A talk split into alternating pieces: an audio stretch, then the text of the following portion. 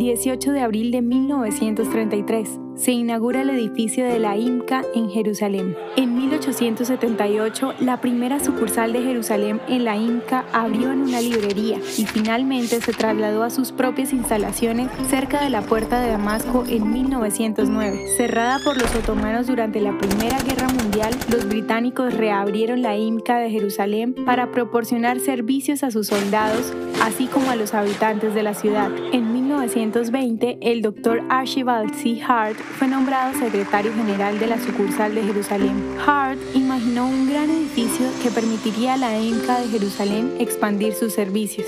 Se compró un terreno en el camino de Julián en la iglesia ortodoxa griega. El edificio fue diseñado por Arthur Loomis Harmon, un arquitecto de la ciudad de Nueva York, cuya firma Sheriff Lamb Harmon también diseñó el Empire State Building. Hoy en día, la IMCA es utilizada por todos los sectores de la sociedad en Jerusalén y es un símbolo de convivencia entre las poblaciones de Jerusalén. Hoy está situada en la calle del Rey David frente al icónico Hotel del Rey David.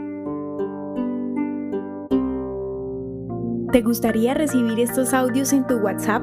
Compartimos nuevos episodios todos los días. Suscríbete sin costo alguno ingresando a www.hoyenlahistoriadeisrael.com. Hacerlo es muy fácil. También puedes encontrarnos como arroba hoy en la historia de Israel en Instagram, Facebook, Spotify y otras plataformas digitales. Comparte este audio para que otros conozcan más acerca de Israel.